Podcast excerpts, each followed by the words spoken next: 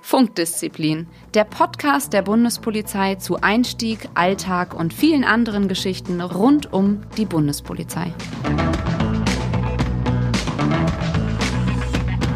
Hallo und herzlich willkommen zu einer neuen Folge von Funkdisziplin, dem Podcast der Bundespolizei. Ich bin der Phil und mir zugeschaltet sind gerade der Simon.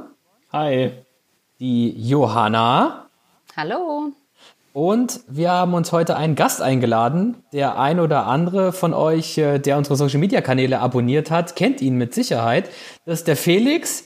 Das ist das äh, Gesicht der Bundesbereitschaftspolizei, denn ähm, der war ja auch schon in diversen Filmen und Serien, ähm, zum Beispiel im Einsatz mit, ähm, zu sehen und vertreten. Felix, hallo und herzlich willkommen. Schön, dass du hallo. da bist. Schön, dass du es geschafft hast.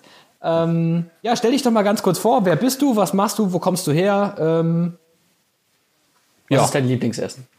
Genau, genau, dann sind die 20 Minuten auch um, ne? Genau, genau. Ja, also mein Name ist Felix, ich bin 25 Jahre alt, ich bin Polizeiobermeister und in der Bundespolizeiabteilung Blumberg in einer Einsatzhundertschaft, also Angehöriger der Bundesbereitschaftspolizei. Siehst du, und jetzt kommen wir wieder zum Thema, wir haben jetzt jemanden aus dem mittleren Dienst eingeladen. Wow. Sehr schön. Du machst ja auch bald den Aufstieg, aber da kommen wir, glaube ich, später dazu. Vielleicht kannst du uns mal irgendwie auch unseren Zuhörerinnen und Zuhörern einfach mal sagen, wieso dein Weg zur Bundespolizei war. Also wie bist du überhaupt äh, darauf aufmerksam geworden? Hattest du vielleicht auch verschiedene Möglichkeiten und hast dich dennoch dann für die Bundespolizei entschieden? Ich glaube, das interessiert unsere Hörerinnen und Hörer am meisten.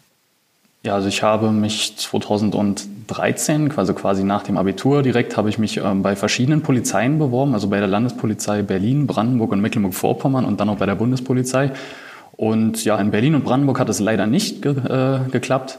Und ja, dann habe ich halt in Mecklenburg-Vorpommern hatte ich mich für den gehobenen Dienst auch direkt beworben, habe da auch ja eine Direktzusage bekommen und bei der Bundespolizei wirklich eine Woche später dann eben auch das Auswahlverfahren für den mittleren Dienst und da auch eine Zusage bekommen. Und dann habe ich einfach persönlich abgewogen, dass ich halt doch lieber zur Bundespolizei möchte, einfach aufgrund der Vielfältigkeit und auch die Möglichkeiten später im Ausland eingesetzt zu werden. Und ja, dass man halt, wenn man jung und flexibel ist, äh, dass man da halt auch sehr viel von Deutschland sehen kann. Und das war so ein, einer der großen Punkte, warum ich mich dann für die Bundespolizei entschieden habe. Wie, wie bist ja. du drauf gestoßen? Also gab es damals schon die große Werbekampagne und hast du gesagt, oh toll, äh, das finde ich gut oder bist du durch Bekannte? Wie, was war so die Initialzündung, will ich jetzt mal sagen?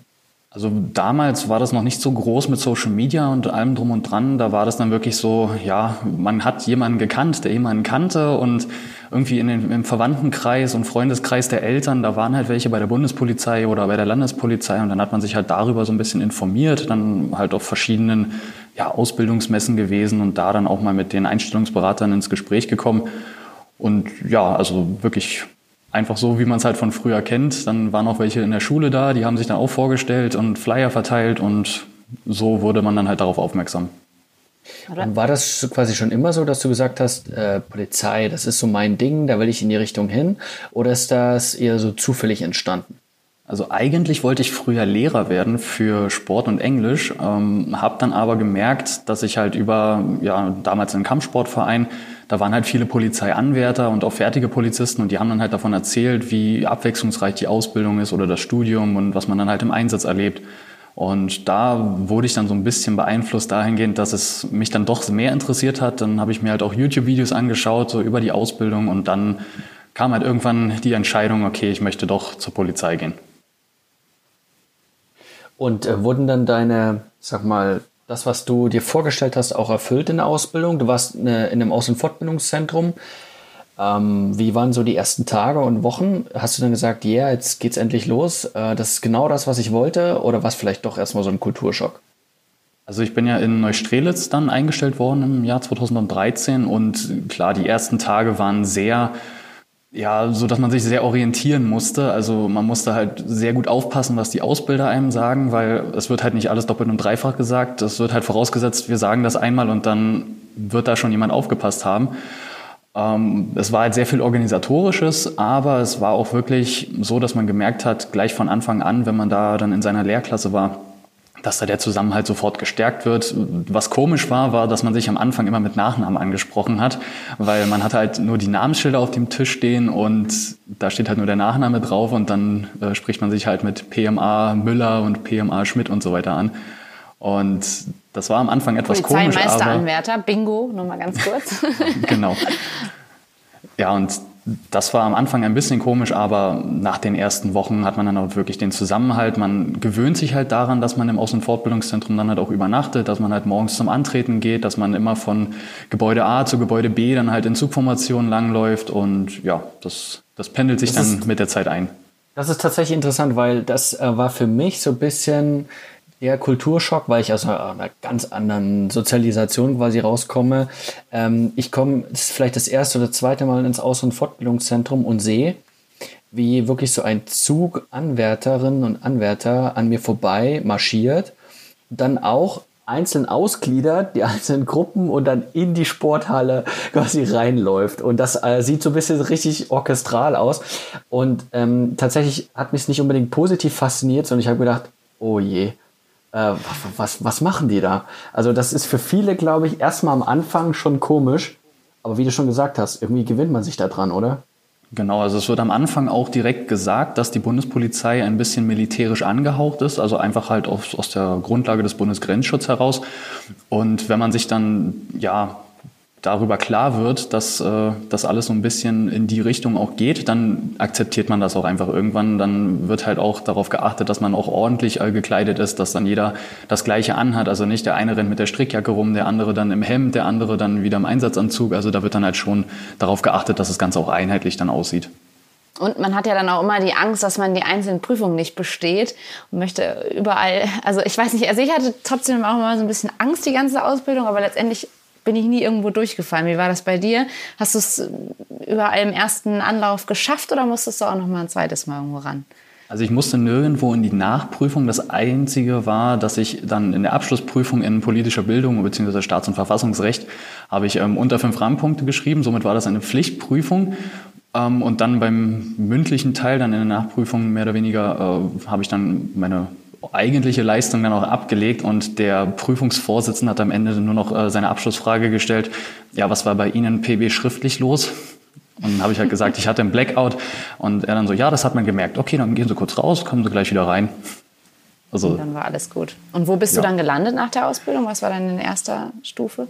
Also meine Erstverwendung war ein bisschen kompliziert. Ähm, wir waren direkt zugeordnet in die Bundesbereitschaftspolizei, in die Bundespolizeiabteilung Blumberg. Das war meine Stammdienststelle.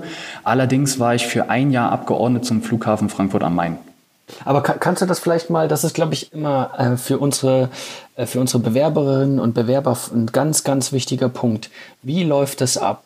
Also, ähm, Ihr seid kurz vor Ende oder ihr fangt jetzt gerade eure Laufbahnprüfung äh, an und dann entscheidet sich ja fast quasi schon in der Richtung, wo geht's dann nach der Ausbildung hin. Wie ist das bei dir abgelaufen und ähm, vor allen Dingen, wie viel Einfluss hattest du auf die Entscheidung und wolltest du eigentlich schon immer zur Bundesbereitschaftspolizei?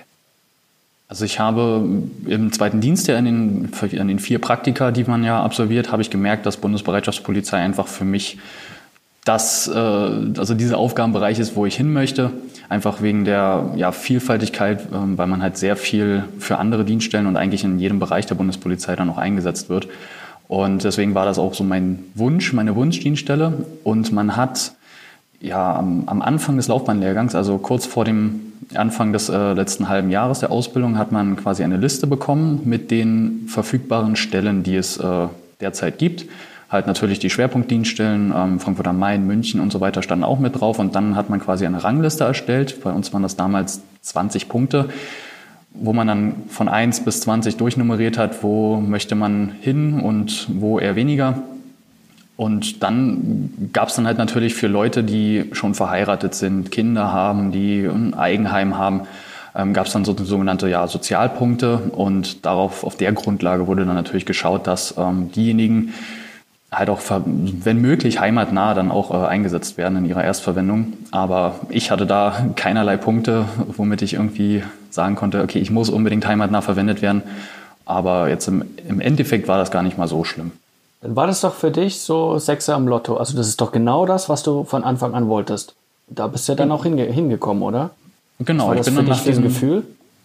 Genau, ich bin nach diesem einem Jahr ähm, ja nach Bloomberg dann halt wieder zurückgekommen und das war auch schon bei dieser ja, Vorstellung, wer wohin kommt, ähm, als das bekannt gegeben wurde, da war ich schon glücklich.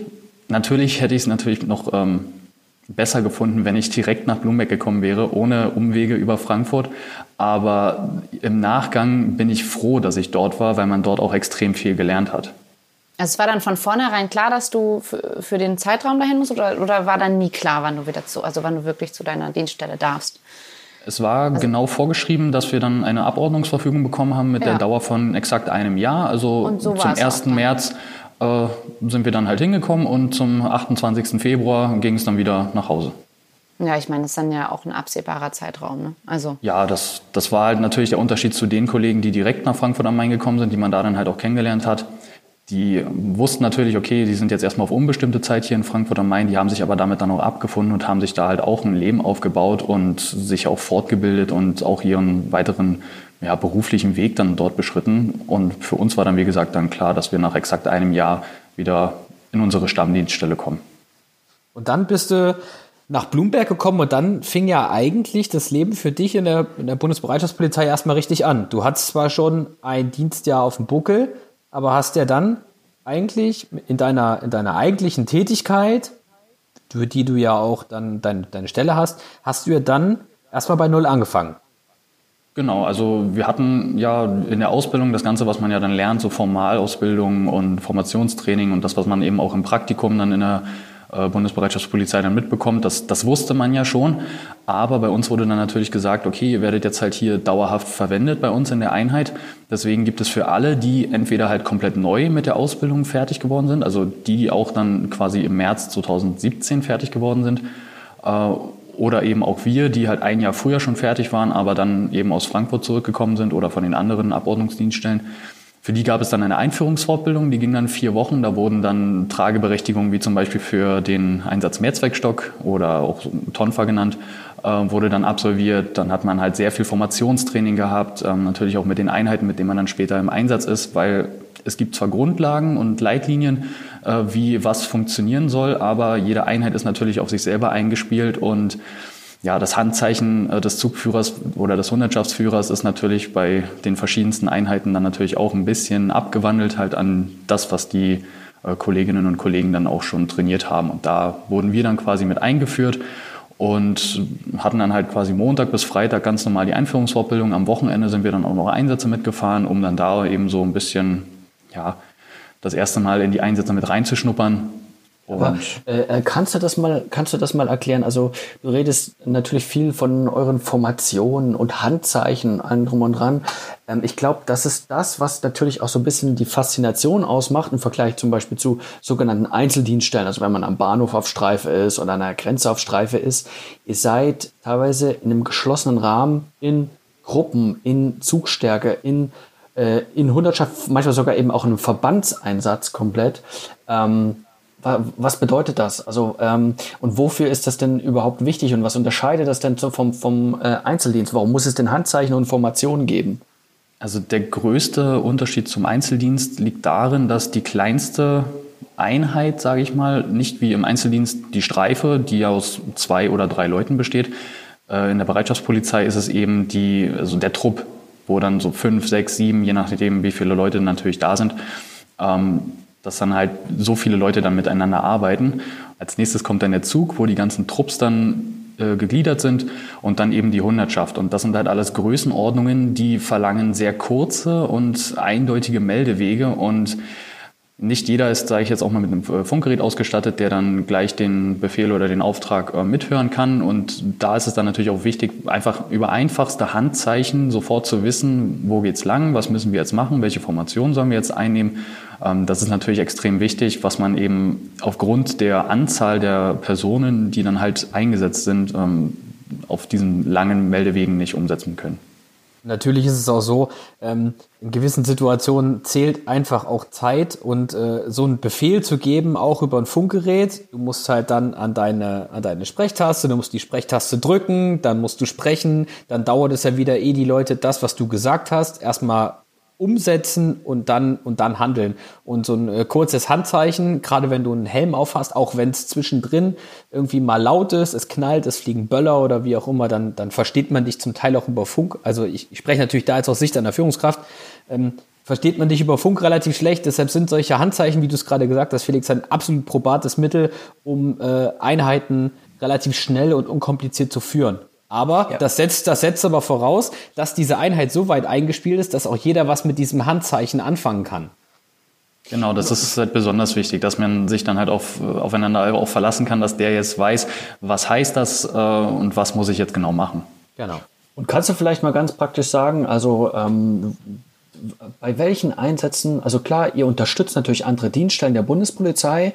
Äh, ihr seid natürlich so ein bisschen da die Feuerwehr, gerade an Wochenenden, wenn eben auch viele Partygänger unterwegs sind, dann seid ihr eben mal an dem Bahnhof zum Beispiel eingesetzt. Aber was ist so in der Bundesbereitschaftspolizei, sagen wir, euer Kerneinsatz, wo ihr sagt, dafür, genau dafür ist eben dieser geschlossene Einsatz, äh, dafür ist er gemacht?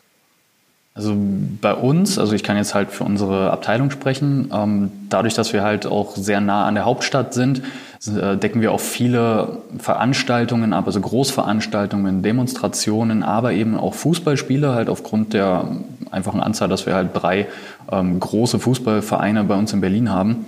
Und da ist dann einfach halt dieses Problem, sage ich mal, der Menschenmassen. Einfach so viele Leute, die nicht jetzt mit dem Bus anreisen oder mit dem eigenen Pkw, sondern halt eben die öffentlichen Verkehrsmittel benutzen, äh, wie zum Beispiel die Bahnen und was ja dann halt auch unsere Aufgabe ist.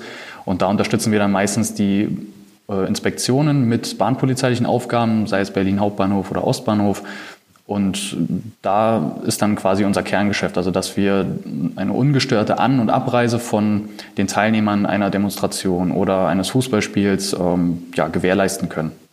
Okay, aber jetzt, also im Namen Bereitschaftspolizei ist ja das Wort Bereitschaft drin. Heißt das, dass ihr dann auch oft einfach als Reserve irgendwo seid und ganz spontan irgendwo eingesetzt werden könnt? Oder sind die Einsätze eigentlich meist dann doch planbar und ihr wisst auch vorher, was auf euch zukommt?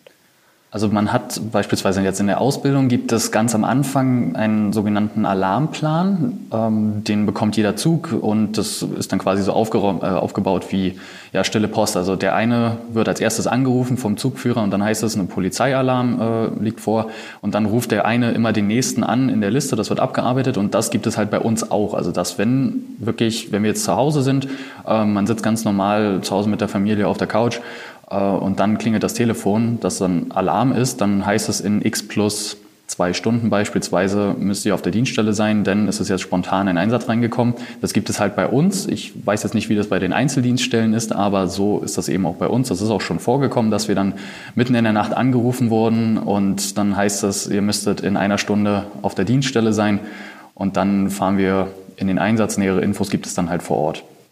Und was Aber ist, wenn du jetzt gar nicht mit der Familie auf der Couch bist, sondern gerade mit deinen Kumpels äh, betrunken, angetrunken natürlich nur in der Kneipe sitzt? Was machst du dann?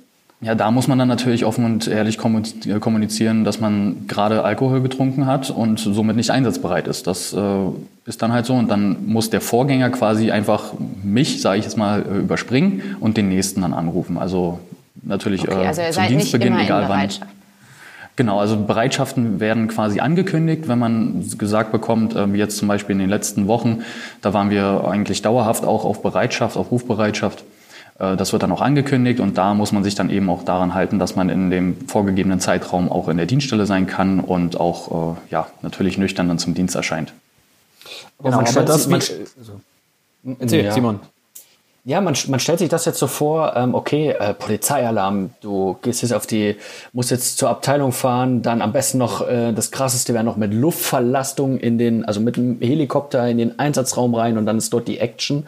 Aber mh, mal Hand aufs Herz, so ganz oft ist es doch einfach so, man wird alarmiert, äh, man ist auf dem Weg vielleicht nur zur Dienststelle, macht sich bereit. Meistens ist der Anlass dann vielleicht sogar schon wieder gegessen. Oder man kommt beim Einsatzraum an und es ist alles auch schon wieder ruhig. Die Großveranstaltung ist doch, doch friedlicher verlaufen, als man das äh, vielleicht äh, gedacht hat.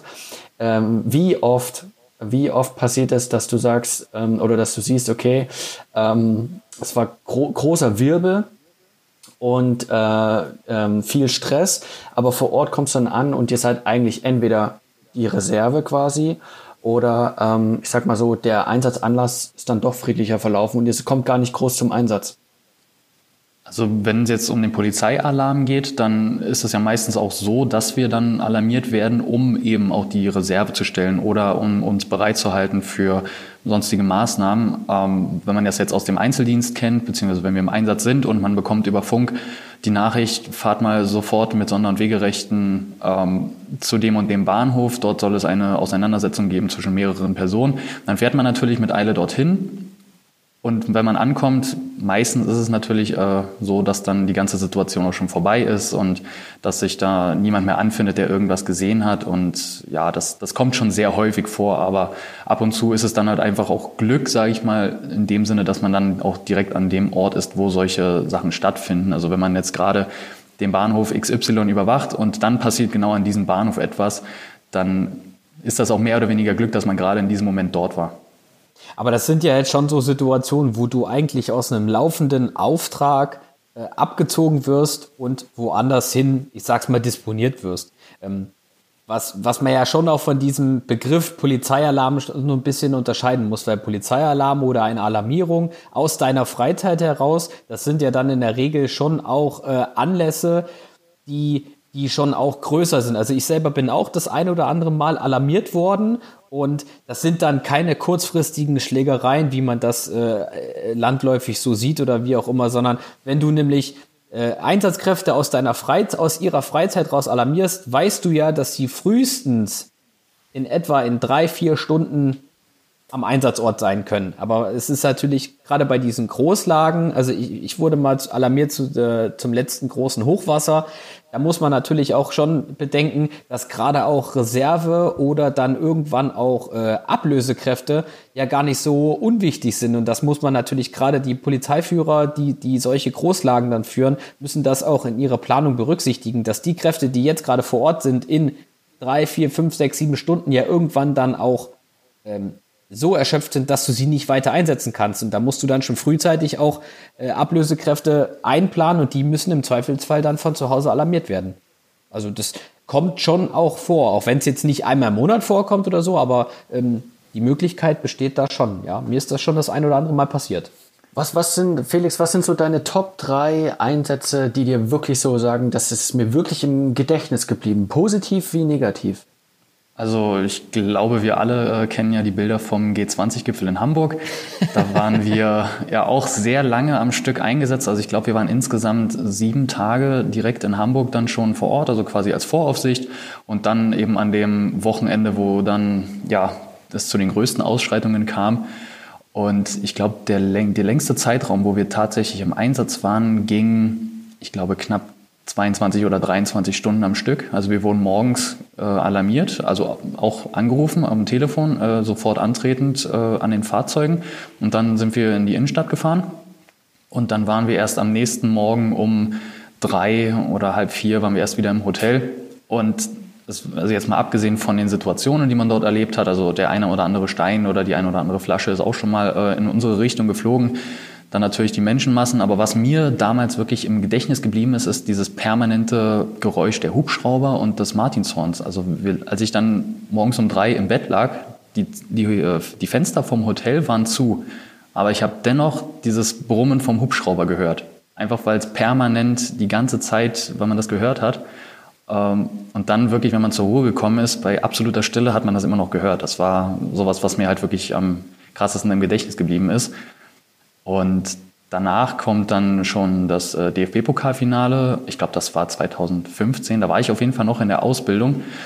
Aber wir hatten halt die Möglichkeit, dort mit dem Einsatz zu sein. Und als dann ja die Fußballfans in die Haupthalle vom Hauptbahnhof in Berlin reingekommen sind und mit den Fangesängen begonnen haben, da hat das so unglaublich geschallt und es war unglaublich laut, dass man schon ja, Respekt vor der Situation hatte. Also man hatte nicht direkt Angst, aber halt auf jeden Fall Respekt davor.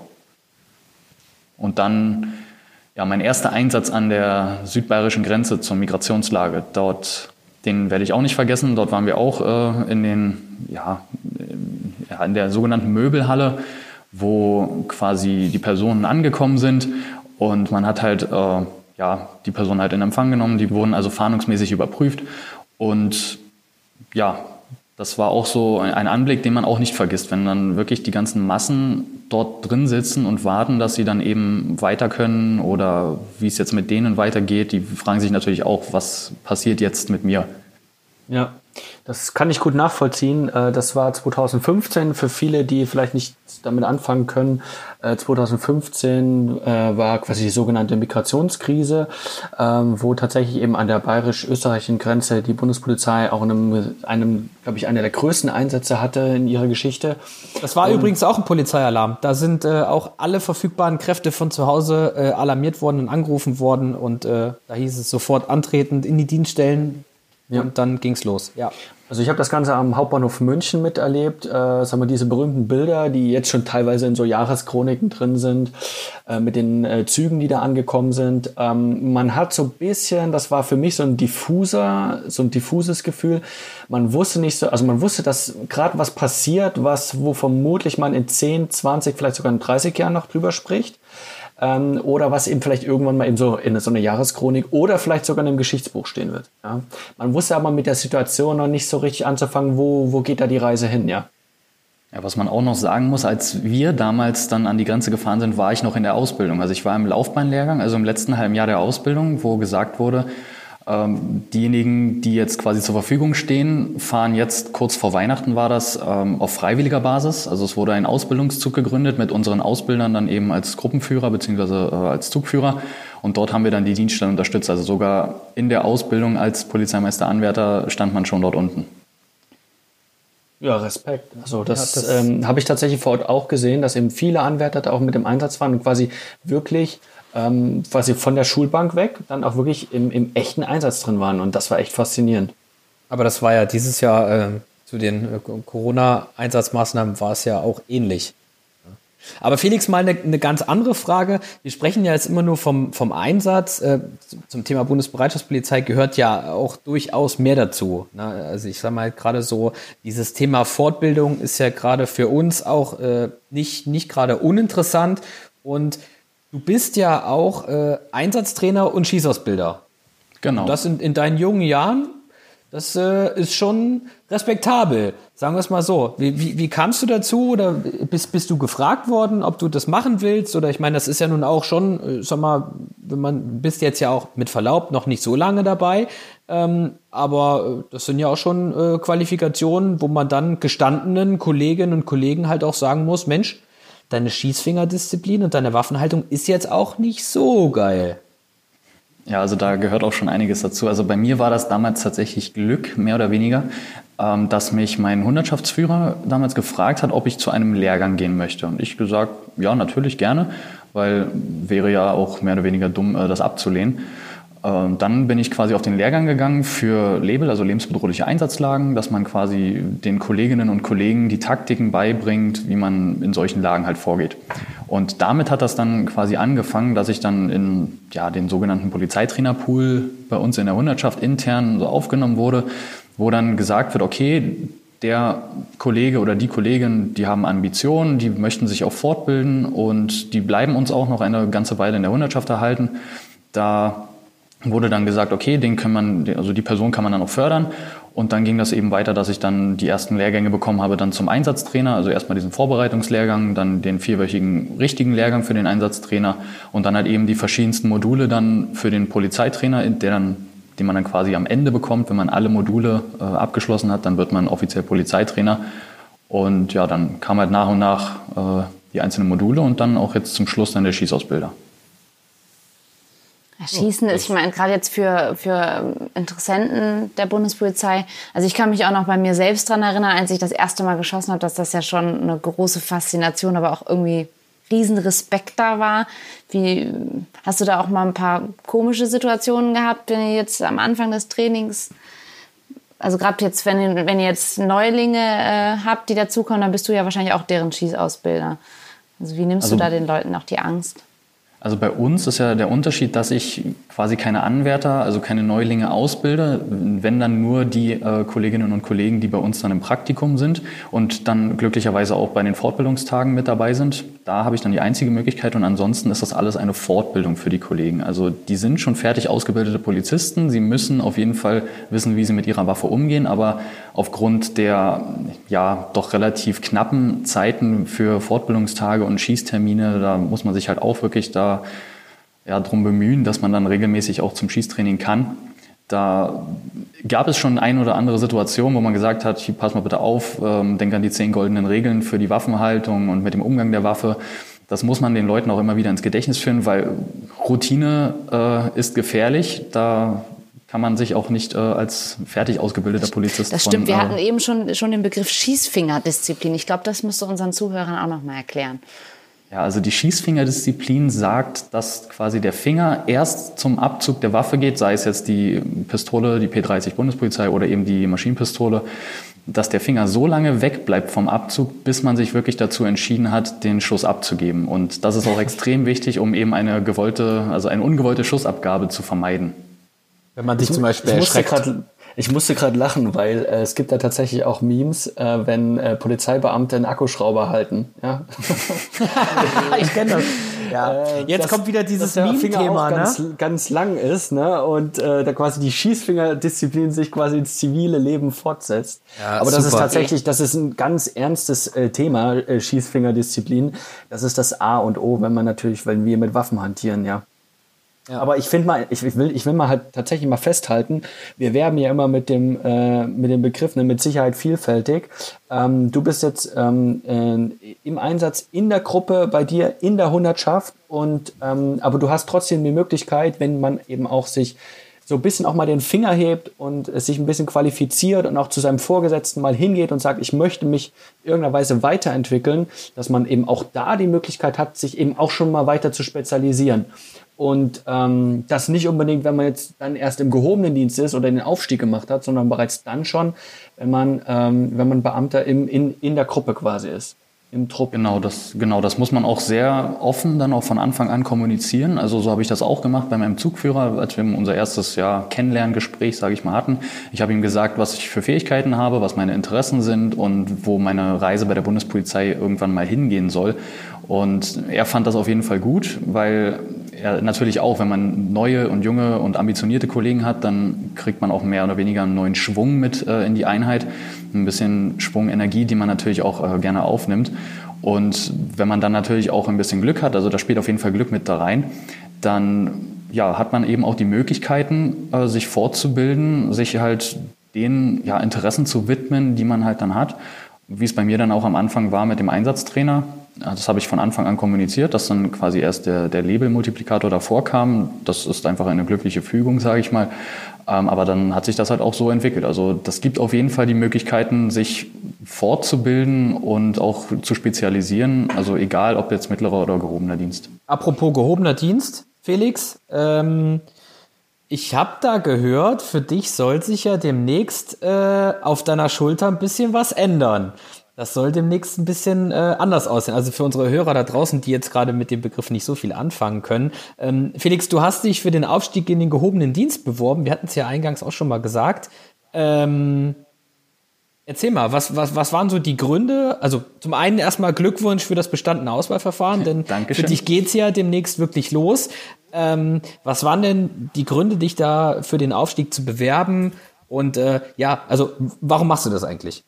Bist du nicht also zufrieden also ich, in deiner Einsatzhundertschaft? Muss ich mit deinem Zugführer mal irgendwie ein Wörtchen sprechen oder? Nein, nein, nein, nein. Also ich bin absolut zufrieden in meiner Hundertschaft, auch in meiner Einheit, auch mit den Kollegen. Aber ich habe, also wie ich ja gesagt habe, ich habe Abitur gemacht, ähm, habe mich aber halt trotzdem erst für die Ausbildung entschieden.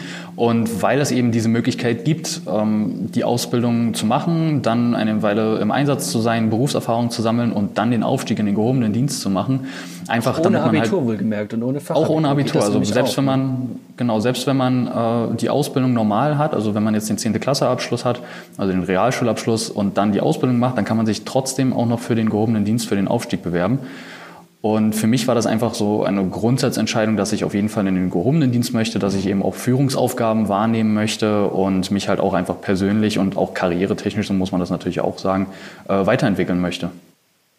Ja, sehr gut. Also hast du jetzt hier doch das äh, nachträgliche Bewerbungsgespräch äh, auch noch erfolgreich bestanden. Danke, das, das freut heißt mich. Dich, das ist, ist total interessant, weil ähm, das heißt für dich jetzt quasi, du bist fertig mit der Ausbildung, ähm, du hast wahnsinnig viel auch schon Berufserfahrung gesammelt. Ich meine, du warst am Flughafen, du hast zig Einsätze mitgemacht, bist Polizeitrainer, bist Schießfortbilder. Ähm, es ist ja so, und jetzt kommt quasi nochmal für dich das Studenten- oder Studierendenleben hinzu.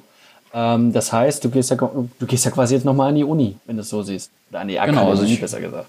Genau, also ich gehe dann nochmal zur Schule quasi. Also ich werde auf jeden Fall nochmal die Schulbank drücken. Ähm, das ist ein kleiner Unterschied dann zu den Kommissarsanwärtern, die ganz normal nach der Schule dann anfangen. Bei uns fallen quasi zehn Monate dieses Studiums weg, da wir ja schon fertig ausgebildete Polizeibeamte sind. Also geht unser Aufstieg zwei Jahre und zwei Monate. Und ein extrem großer Vorteil ist dabei natürlich auch, dass man dadurch, dass man ja schon ausgebildet ist, äh, dass man auch volles Gehalt bekommt. Also ich werde jetzt nicht von meinem Polizei... Was? Nein, nein, also ich, ich gehe nicht von meinem... Also ich gehe vom, nicht von meinem Polizeiobermeistergehalt runter auf das Gehalt eines Kommissarsanwärters, weil das wäre ja auch relativ unattraktiv ähm, für Kolleginnen und Kollegen, die den Aufstieg machen möchten. Also ich habe während des gesamten Studiums mein ganz normales Gehalt. Das Einzige, was halt wegfällt, sind dann diese Zulagen, also Schichtzulage und äh, Dienst zu ungünstigen Zeiten. Außer man ist halt im Praktikum und macht da dann halt seine Stunden, seine Nachtschichten oder seine Sonntagseinsätze. Und dann schreibe ich auch ganz normal meine Diplomarbeit wie die ganz normalen Kommissarsanwärter und ja, dann am Ende bin ich dann Polizeikommissar. Ja. Wenn ich jetzt natürlich alles bestehe. Für die Einsteiger ist es nämlich auch ziemlich interessant, weil die äh, drücken dann ja zusammen mit dir die Bank. Und ich muss sagen, ich fand das immer ziemlich gut, äh, weil man dann auch schon von den Erfahrungen so ein bisschen lernen konnte und absolut, praktische absolut. Beispiele dafür hat. Also äh, alle, die jetzt zuhören und mit dir anfangen, die dürfen dich bestimmt auch alle ansprechen und ein paar Fragen ja, stellen. Sehr gerne doch. Ist, ist übrigens absoluter Lifehack für alle Kommissarsanwärter. Äh, haltet euch an die Aufsteiger, von denen könnt ihr mega viel auch im Vorfeld schon über die Behörde lernen und auch so ein bisschen über die Sozialisierung. Wie verhalte ich mich angemessen, in welchem Rahmen oder ähm, wie kann ich richtig mein, mein, meine Uniform richten, ne? Anzugs äh, äh und wie, wie, wie ist das mit dem Barett? Wo muss das wie rolle ich das Barett rein? Wie rolle ich das Barett richtig? Wie mache ich die Hose richtig über die Stiefel? Das waren so die äh, ersten Tipps und Tricks, die mir unsere, Anwehr, äh, unsere, unsere Aufsteiger mitgegeben haben. Nee, aber Spaß beiseite. Das ist immer ganz gut, dass man auch so gegenseitig voneinander lernen kann. Ähm, ja, Felix, äh, wir sind schon wieder am Ende unserer Zeit angelangt. Ähm, mir bleibt nur so viel zu sagen. Vielen Dank, dass du da warst. Äh, viel, ganz, ganz, ganz, ganz viel Erfolg für deine Aufstiegsausbildung, aber ähm, ich zweifle da auch überhaupt du nicht an dir. Äh, ja, Dankeschön, klar. Dankeschön. Und äh, ja, wir sehen uns ja sowieso des Öfteren noch mal, immer mal und irgendwo. Ähm, ja, euch da draußen wünschen wir einen sicheren Morgen, Mittag oder Abend, egal wo ihr uns gerade hört. Abonniert uns auf äh, unseren sozialen Kanälen und hinterlasst auch gern mal eine Bewertung bei Apple Podcasts. Apple Podcasts. Apple Podcasts. Die lesen wir sehr gerne ähm, und wir sind da natürlich immer dankbar um jeden Input und jede Kritik, die von euch kommt. Also vielen Dank und macht's gut. Ciao. Ciao. Ciao. Funkdisziplin, der Bundespolizei-Podcast.